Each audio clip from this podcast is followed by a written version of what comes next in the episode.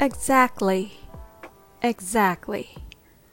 Exactly means precisely, absolutely, or correctly. This is the word you say when you agree a 100%. How can you pronounce this word exactly the way it should? When you say exactly, that's six syllables.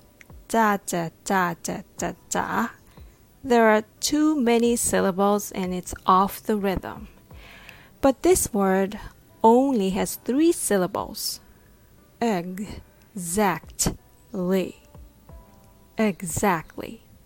The rhythm goes da da da. Exactly.